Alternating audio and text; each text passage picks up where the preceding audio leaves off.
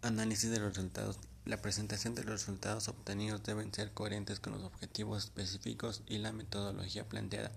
Estos se ordenan con relación al análisis de datos en donde se indica cómo fue la forma de ordenamiento, presentación y procesamiento de los datos obtenidos mediante la aplicación de las técnicas e instrumentos de recolección de datos que se utilizó.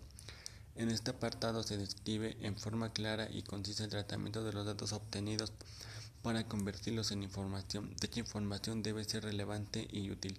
Los resultados se organizan para apoyar a las preguntas de investigación, la hipótesis y fundamentar la discusión. De acuerdo al tipo de investigación, se presentan como texto narrativo y o en forma estadística. Si la presentación de la información es forma estadística, será en párrafos acompañados por tablas, gráficas o figuras mismas que tendrán en secuencia numérica e incluir el título que identifique a la variable de referencia condición y unidad de medida.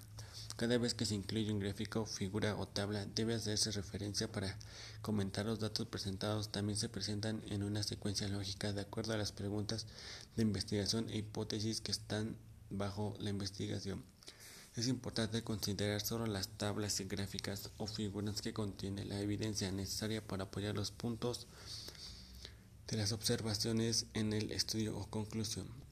Análisis e, e, interpretación de resultados. El análisis e interpretación de resultados es el procedimiento de la fundamentación del procedimiento de evidencias mediante la presentación de los sucesos tangibles del análisis del problema. Es la demostración concreta del hecho estudiando la presentación de los resultados.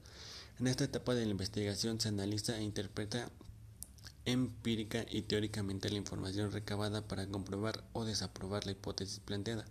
Para responder la pregunta de investigación y saber si se logró o no el objetivo general, realizando el análisis de datos desde el planteamiento metodológico e ir seleccionando, seleccionando la información más importante. Este análisis también debe considerar situar los resultados en el contexto para relacionarlos con, los objetivos desde la perspectiva personal